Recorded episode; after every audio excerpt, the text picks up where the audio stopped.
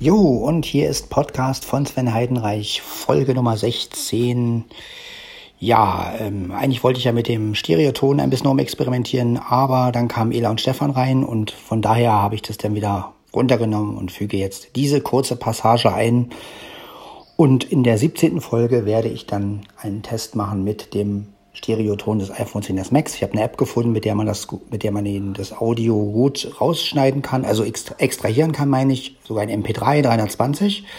Und das wird dann in der Folge 17 kommen. Also, das war's. Nur zur kurzen Info. Wir hören uns also dann im Podcast von Sven Heidenreich, Folge Nummer 17.